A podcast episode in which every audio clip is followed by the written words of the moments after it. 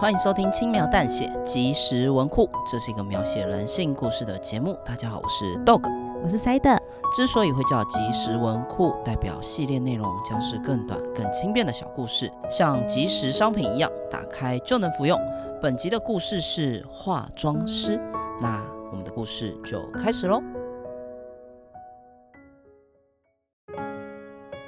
今天是我最重要的日子。为了今天，我做了很多努力。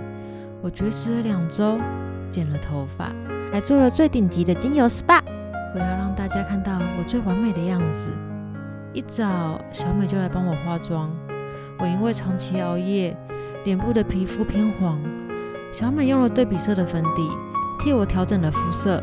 我因为严重贫血，嘴唇偏白。小美用了橘红色的唇膏，还有桃红色的腮红。我苍白的面容添增了一点血色。小美是我大学的死党，她的化妆技术非常的好，不会过重，又有修饰的效果。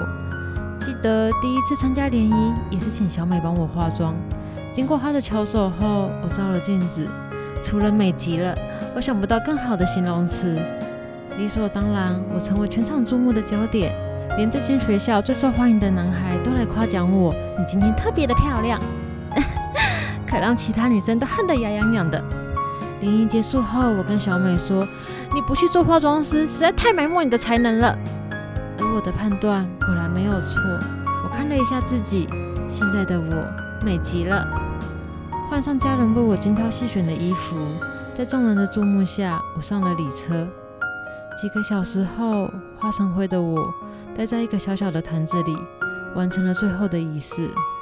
我很满意今天的一切。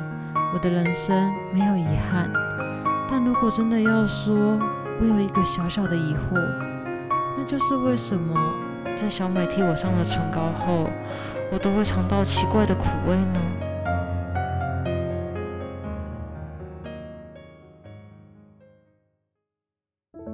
以上为即时文库化妆师的故事内容。未来即时文库将不定期的在周二或周五更新哦。如果你喜欢我们的故事，可以订阅我们，或在 Apple Podcast 留言区跟我们互动。